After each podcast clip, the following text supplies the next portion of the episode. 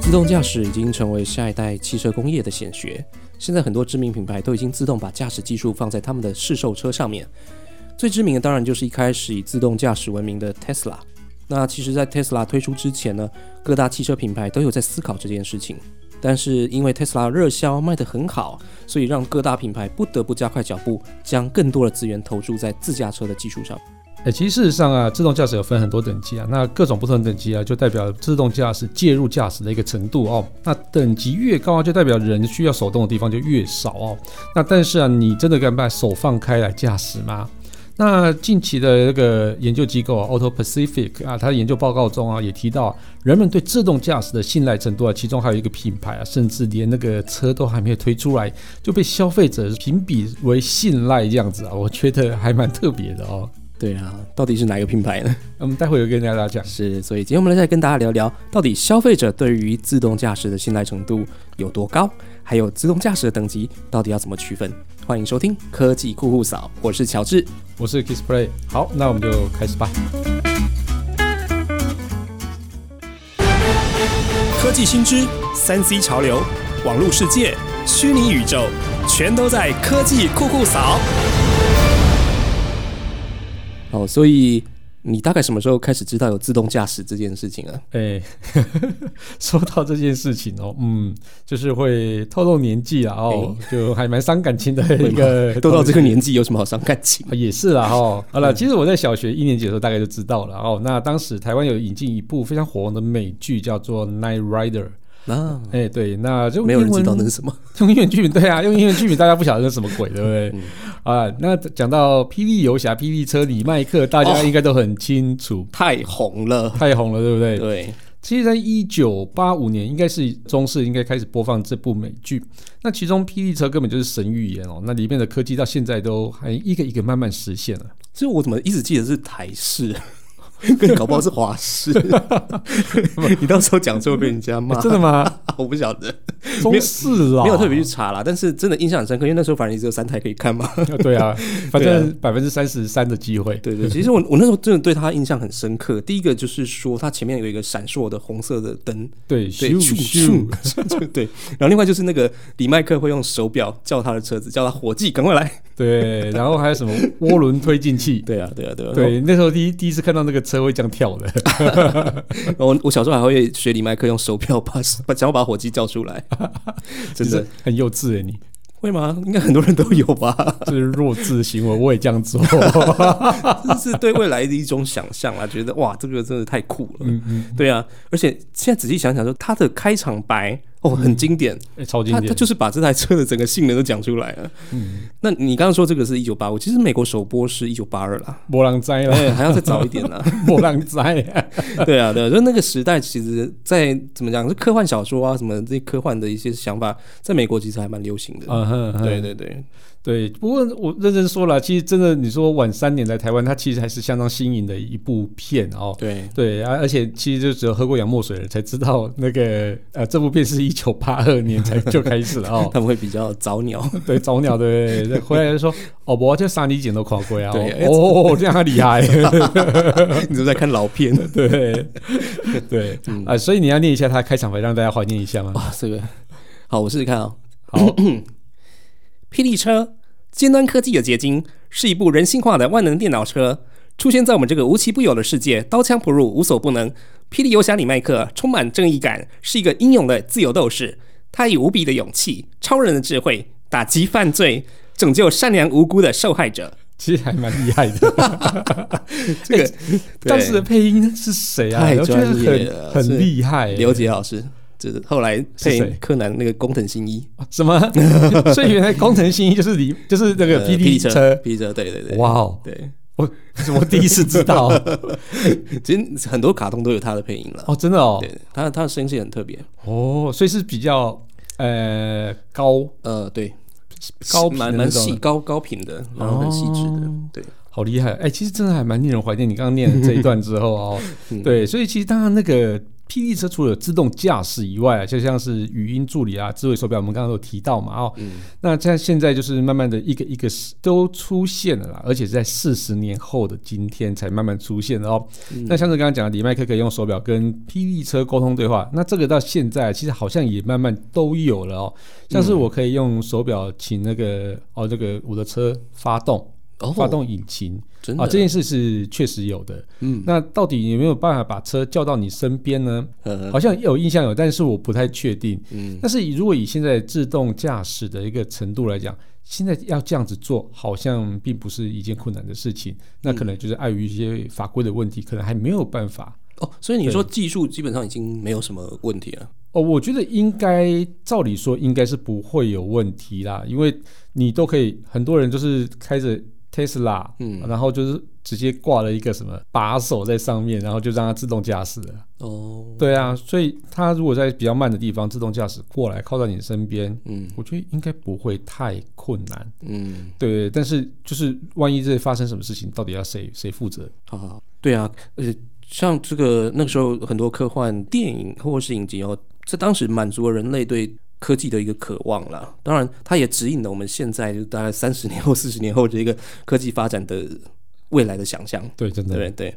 那其实回想一下，就那个我想到那个时候那个车子啊，讲到车子，因为有些人其实很喜欢车子嘛。对那个车子是真的，就是庞蒂克第三代火鸟、哦火鸟 Firebird 第三代。哦，对对对，台湾比较少见吧？是不是？我有看过，真的其实而且是我亲戚有买。哇哦，黑色吗？他是买红色，嗯 他是买红色，就是庞蒂克。我说我天啊，霹雳车哎、对啊超酷的。虽然是买二手，但是我觉得我靠，那时候好酷然后影集里面那一台，它造价十万美元，当时了。哦。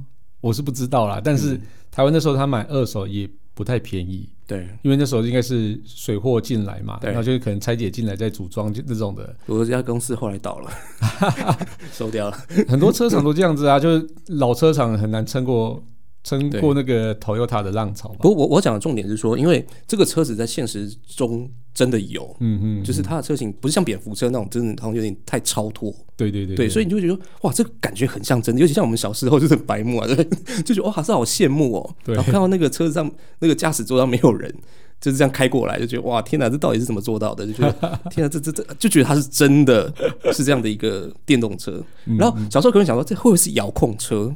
遥控车应该是比较有可能的、啊，对，对，应该所以它是用遥控车的方式拍的这样子。但它不是。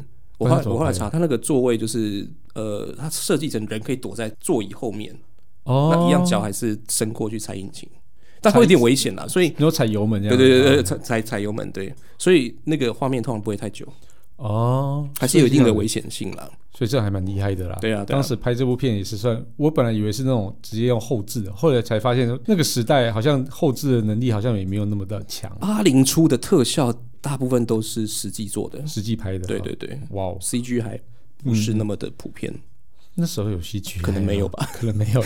不晓得，可能有些 key 版了。嗯嗯嗯嗯嗯。好了，那回到正题，那所以嗯，这个自动驾驶它是不是有分级啊？它其实最简单来说，可以分两种类别啊，一种是由那个驾驶人来去监控环境啊，一种是由系统来监控环境哦。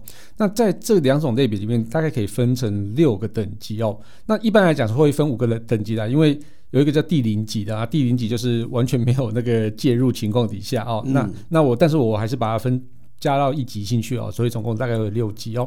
那这个六个等级是由那国际自动机工程师学会，还有美国的国家公路交通安全管理局，我真的饶舌哎、嗯哦，他们就依据那个驾驶辅助的那个等级来去是做设计，有点像我们监理处嘛。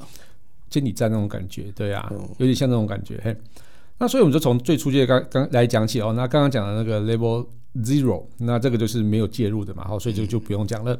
那接下来 Level One 呢，那其实它就开始会有这个车道偏离的警告啊，哈，那要碰到前面的时候，它可能会有一些预警啊，还有一些电电子稳定程式啊，然后防就是 ABS 啊，像那种防锁死刹车系统，哦，那个就是可以算到 Level One 了。现在看起来应该很多车都有 Level One 了。现几乎都是哦。现在如果以现在目前新车来讲的，话，要走到那个呃 level 零的，可能不太容易哦。对，市售车来讲应该都是。哦 OK，但是我我自己真的还有一台 level 零的啦。你看我的也是啊，对你也是 哈，那老车都是啊。对，对，对，那接下来 Level Two 的部分呢，它介入就会深一点啊。那譬如说有自动跟随前车啊，自动刹停啊，然后在自动于稳定车道啊，就是稳定于车道中行驶，就是偏离车道的时候，它可能会稍微帮你拉回来一点点、哦。那这个都算是 Level Two。嗯，那前面讲的三项啊，大家其实都需要驾驶人时时刻刻去注意到环境，然后所以你它就是要握紧方向盘，看着前方。左右后面也没有那个危害你行驶的一个因素存在？这样子，嗯嗯，那接下来 Level Three 到 Level Five 应该可以让驾驶更轻松，几乎不用去管驾驶这件事吧？是不是？呃，照理说应该是对，但我们要先讲到前面是啊，就是即使真的不用管驾驶这件事情啊，但是因为现在法规上的限制，你还是嗯不可以真的不管，对、嗯你还是就是因为撞到什么东西啊，假设不要说撞到人了，嗯撞到电线杆，嗯，那个责任都是在你身上，那你还要赔电线杆的钱，而且电线杆 电线杆听说很贵，多少钱？我我们在听说很贵，反正就是一定万以上的我准备来啦。开集来聊一下电线杆多少钱。电线杆多少钱？好，我我我这个可能要查一下资料，对，可以，可以，对，可对以，可以扣号。对。好了，那其实，在 Level 三的这个程度底下，好 Level three 的情况下。那基本上就是有条件下的自动驾驶，好，例如说像是塞车的时候很麻烦嘛，像在雪隧里面塞车的时候，就超烦的哦。所以我们这时候就要时时刻注意前车跟车嘛。那这样的情况底下，你就可以开启自动驾驶，让系统去代劳啊。哦，真的是代劳，因为真的是塞车的时候驾驶真的很疲劳、哦。那当满足系统所设定的条件之后，你真的可以不用管方向盘、油门跟刹车哦。那一旦脱离条件的时候，系统就会提醒你哦，就说：“哎，你该回来握方向盘了哦。或是说强制你要握方向盘，它才会开始哦，系统才会继续运作，这样才会开始驾驶这样子。那在 Level Four 其实就更强大了哦，那它可以根据导航啊所规划路线可以自动驾驶。那在特殊环境的条件下，它可能还是会要你回到驾驶座上，但是它啊、一个是有条件限制的开放，一个是有条件限制的叫你回来。所以意思是到 Level Four，你有可能可以坐到后座，是不是？应该是有机会，我只有在做梦的时候会这样子哎，可以啊，但应该可以通常是噩梦。你会你会吓一跳，我天啊！我对，我会我会觉得那个油门好远哦。踩不到刹车很远，踩不到刹车这样子。对对对对，好，那最后是 Level Five 嘛，Level Five 就是完全自动驾驶，就是不管什么环境底下都可以自动驾驶。哦那到这个地方的时候，就是真的很神奇了。那我觉得现在如果以现在来讲，达到 Level Four，我觉得已经算是非常了不起的事情了哦。哦，嗯，所以现在在街上跑的这些 Tesla，他们是 Level 几啊？他们自己说他们是 Level Two、Level Three 这样子，嗯但我自己觉得他们是有一点太谦虚了。嗯嗯，对我我自己觉得他可能已经到了 level 将近 level four 的程度了哦，嗯，就像是其实现在他们 Tesla 在规划好那个呃路径情况底下，在高速公路上它其实会自动切换车道、自动加减速，然后还会自己向上下交流道这样子哦。哇，对，其实这个我自己有搭过啦。嗯那其实我那时候在那个副驾驶座，我就看着驾驶就 就放着手跟我聊天，这样其实我真的还是有点害怕。会哦，还是有害怕，因为他们现在规定还是要握着方向盘，嗯嗯嗯，但是他们会有一个字句，假的手去握住假的，手？因为方向盘要感知有人手哦握上去之后，它才会自动驾驶，哦，至少要单手嘛，所以他们就会有一个单手的东西这样夹上去，哦夹上去之后，它有感知到，然这后卖场买得到是不是？买得到，但是我不推荐大家去买。我是有点好奇到底长什么样。对，你可以问一下我们的好朋友，他他应该就知道了。哦对，有开 Tesla 的好朋友，他就知道了。了解。对 OK，对，那嗯但他其实之前我搭过的经验是，他其实偶尔判断还是会失误所以你搭的就是他的嘛？啊。对哦，对对，所以这个是还是蛮有风险存在的啊。对是是是。嗯其实我我常看到在讨论自驾车啦，就会讨论到这个所谓电车难题啊。嗯但这当然是这是一个比较是道德面的问题哦，就是你刚刚提到说，其实它的安全性还没有百分之百的保证。对对，那今天万一真的是车子不小心撞到了什么东西，那这个责任要怎么归属？那这个电车难题就是说，如果今天有一辆车自动驾驶的时候会撞倒五个人，但是如果你切成手动的时候，它弯过去，但是它会撞倒一个人，那你到底要不要切？你会怎么选择？撞倒五个人，撞倒一个人，对啊，因为当你今天是自动的时候，你会觉得好像撞倒五个人，你不用负什么责任，因为它自动的，或者是你负的责任比较少。对，但是如果你是牵着手动，那个人是你撞的，嗯，你可能要负完全的责任。我不知道哎、对我也不知道，这这个是一个哲学很经典的问题了哦。嗯。那我觉得好玩是说，因为二零一八年有一个科学权威期刊叫 Nature，嗯。对，你应该知道，它里面发表了一篇是 The Moral Machine Experiment，我就觉得很特别这个文章，因为他的研究，我我我不知道他是不是真的有有高度可以达到可以登上 Nature 这样子，但他有部分结论就是说，来自日本啦、台湾啦、沙烏地阿拉伯啊、印尼啊这些比较是东方国家的，他们呢会比较倾向于要留下遵守交通规则的人。嗯就是说，呃，如果你今天要呃车子快要撞到的时候，他会选择手动，然后避开遵守交通规则的人。嗯哼。但是西方国家他们比较倾向就是我就是让它自动驾驶，嗯你要怎么撞就是那都是车子的问题。啊哼，对对对，然后拉丁美洲国家比较倾向要保护那个比较弱小的或、嗯，或社经地位比较高的人你。最好在车上可以看到他社经地位比较高啊。感觉直觉，我就我就觉得，哎、这这个研究怎么会登上 Nature？但他既然登上，我就尊重他了。我觉得可能有有他的一个道理在。今今天我穿个拖鞋在路上行走，就会变成那个社经地位比较低；然后今天穿个西装在路上走，就社经地位比较高。对啊，所以就表示大家要去那个拉丁美洲的时候，大家穿着西装在路上走。这个我真的不知道。不过他就说，不同文化有不同的想法。啊，的确的确没。错。那不管怎么样，就是说科学家对于自驾车安全性其实是有所保留的。嗯那他们对于不同文化的，他们对于这个责任归属，其实可能看法也都不一样。对，对，所以谈到自驾车肇事的这个责任归属问题，好像现在是不管是哪个 level，只要发生事故，应该这个责任都还是在驾驾驶人身上对不对？没错。只要人受伤的话，那其实责任就是会在肇事者身上。那除非就是有车厂要出来谈嘛，嗯，那这这个现在是比较难的一件事情。对对对，因为我前阵子有看到一个新闻，就说 Mercedes-Benz 它表示在呃自动驾驶进化到 Level Three 之后，如果发生事故，责任就应该要落在车厂身上哦，不是驾驶人哦。真的很有 gas 欸。对呀、会说这句话原因是因为他们最近推出了 Drive Pilot 他们的自动驾驶系统，那这个是符合 Level Three 等级的系统。那呃，目前这套系统可以在德国高速公路上面使用，不过就像前面说，Level Three 必须要符合呃某一些条件之下才能够使用。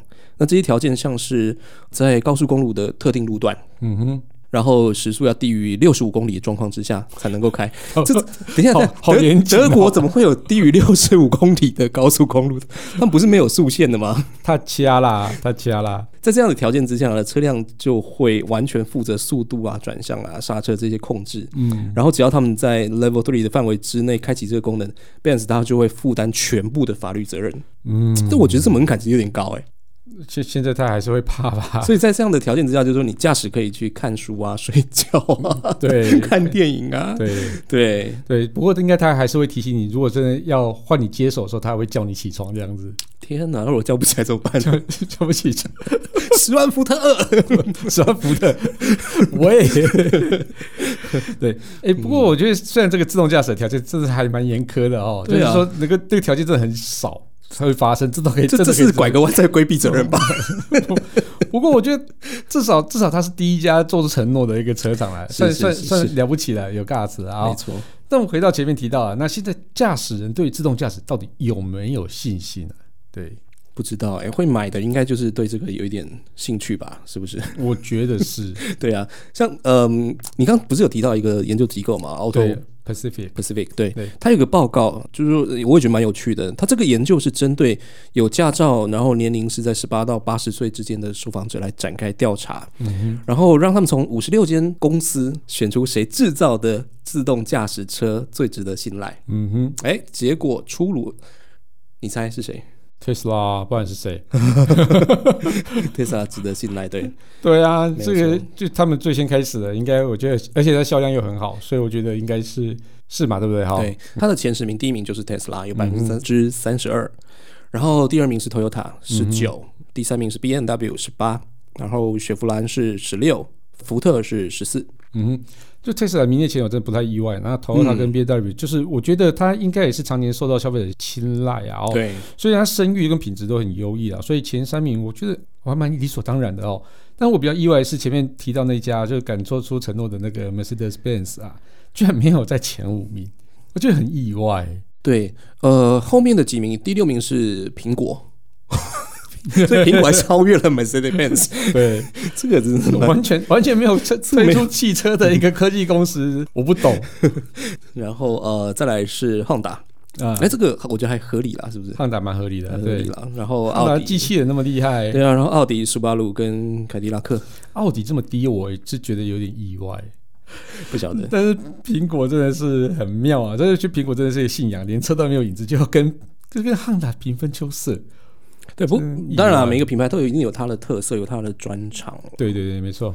那这个 Auto Pacific 的分析师 Kim 他说呢，呃，在这个研究当中，年龄介于十八到二十九的受访者是很年轻的啦，三十岁以下的，他们对于传统车厂的信赖程度可能没有像科技公司那么高，嗯哼。嗯，所以他们会把票投给像苹果啊，或或是像像 Tesla，可能也有点像是这样的科技公司。对对对对，嗯所以苹果这样才拿第六名哦。对啊，对，我觉得这个还蛮有趣的哈。但是我觉得更有趣的事情啊，就是呃，大家如果常追苹果消息的人，应该知道郭明奇这位分析师嘛哦，嗯他 Twitter 上发表了关于苹果汽车的一个最新消息啊。他说啊，哈，那个其实苹果汽车那个这个项目的团队啊，又解散了，已经解散了一段时间了哦。是，不过在为了在二零二五年，他们说要实现那个自动车的一个量产嘛，所以它可能要很快速的进行重组。但苹果时间不多了、欸，对啊，但我觉得苹果在造车好像遇到蛮大的困难哦，一直在就是在这个消息出现之前，他们已经换了四任的负责人哦，其中还有一个是从那个呃，好像也从 Tesla 这边挖过来的人哦。如果这次再换啊，就换了五任哦。那所以能不能在二零二五年推出那个 Apple Car？我觉得还蛮需要努力的啦。是。而刚刚那个报告还有提到，就是说这个研究调查六百名受访者对全自动驾驶的接受程度，只有百分之二十六的人能够全然接受。嗯，我觉得这百分之二十六应该有大部分都是有开过自动驾驶车的，对。或是坐副驾嘛。哦，对，有可能就是有这个体验过的人，嗯嗯嗯。对。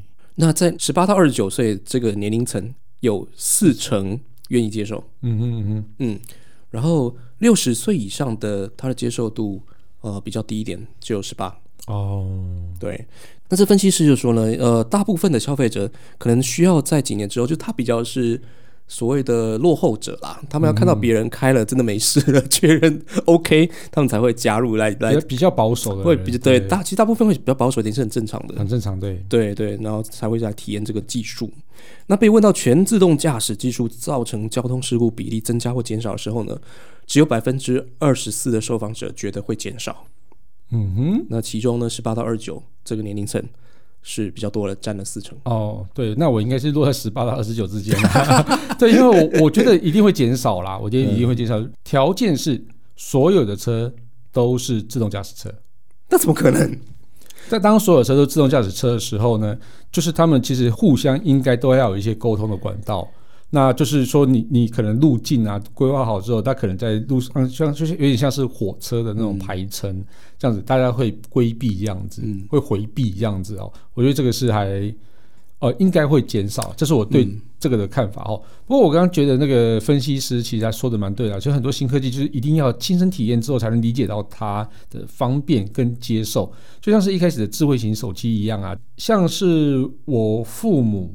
哦，算是比蛮早就开始接受智慧型手机，但是他们在智慧型手机之前，他们也觉得，哎，那个 feature phone 都好好的啊，嗯，为什么要有智慧型手机？对这件事情，我觉得觉得体验过之后，他也才发现，哦，嗯我来那一下后用哦，类似像这样子的东西。体验创造需求啊。对对对，没错没错。嗯哦，但我觉得要推动这个技术最重要的关键，其实就是要那个自动驾驶平价化，这样子才能让更多人去体验到这种自动驾驶的一个好处。那如果未来自动驾驶车的可以落在，如果是以台湾的售价来讲，可以落在百万内，然后、嗯我觉得这个其实不用车厂大力推动啊，也不用政府机关去大力推动啊，自然而然就会去做一些转变、哦。的确是，对，那其实因为目前自动驾驶车就是往电动车的一些形态出现啊，那其实日前啊，国发会有提出一个非常有趣的一个策略，嗯，我觉得有趣啦。但我我也希望它可以实现哦。他说，针对家用的代步汽机车啊，他定出一个阶段性的一个目标，嗯在二零三零年啊，就是电动车要达到百分之三十哦，那电动机车要达到百分之三十五。嗯那在二零三五年啊，新发售的电动车要达到百分之六十，那电动机车百分之七十。那最终目标是二零四零年啊，就是市面上不会有燃油汽车的贩售。这是指一般消费者、啊，那但特殊车辆需要有的那个就就另当别论这样子哦。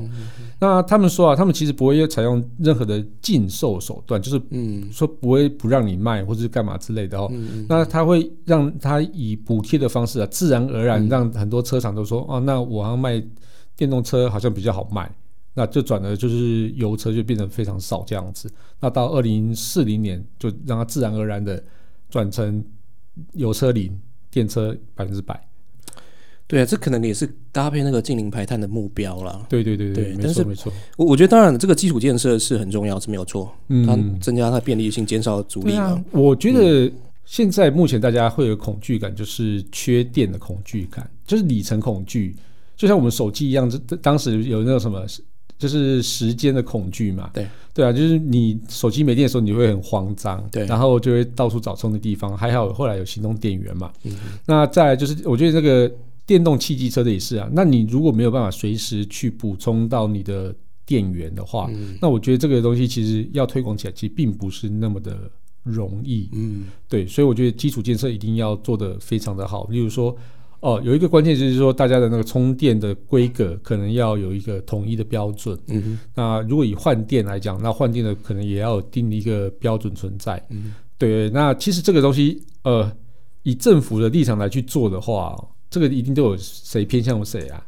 对，以现在目前台湾电动机车有两套换电系统嘛，对，那你偏 GoGo 人家就说啊，你你就是 GoGo 的人，然后你偏光阳，人家说啊，你又偏那个传统车厂不不喜欢那个新创公司，嗯对，再怎么样都 都会有人讲话，所以这个可能要变之后，可能要自然而然的，就是看往后的发展，让他们自自然的淘汰或者自然的成长这样子。嗯嗯不过嗯当然，我觉得你刚提到这个售价也是，售价在台湾来讲，售价还是一个很重要的门槛。对，其实售价部分呢会有包含几个面向哦。售价部分包含第一个就是哦，当然是车价的售价，嗯，再来是呃换就是电源，就是补充能源的一个价格。嗯因为如果你是加在电动车上的电源，那是不是有办法政府可以调低它的电费？嗯对，那等于是把这个电费呢调低的电费转嫁到消费者身上，让消费者可以用更便宜的方式去充你的电动汽车、电动机车。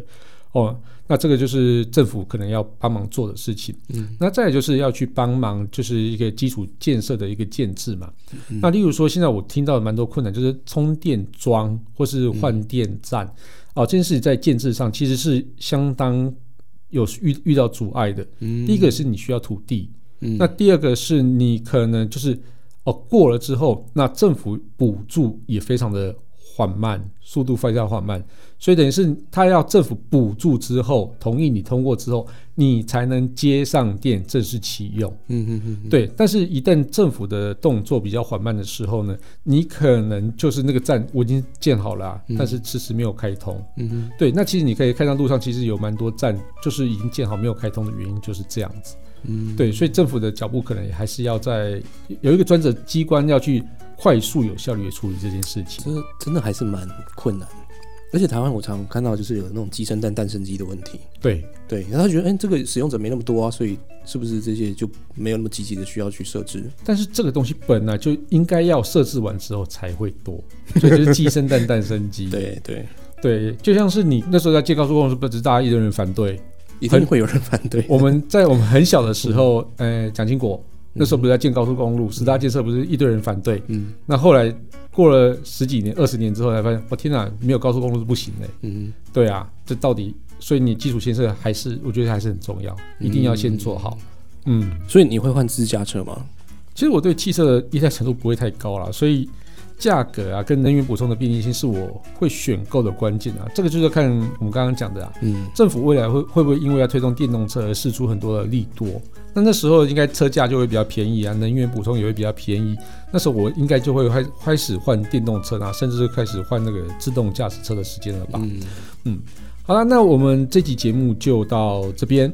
科技酷酷扫每周二四准时上线，我们来分享科技知识，讨论最新的科技话题。欢迎到 Apple Podcast 订阅、评分、留言，给我们一点小小的鼓励，把节目分享给你最亲爱的朋友们。好啊，那我们就下次见喽，拜。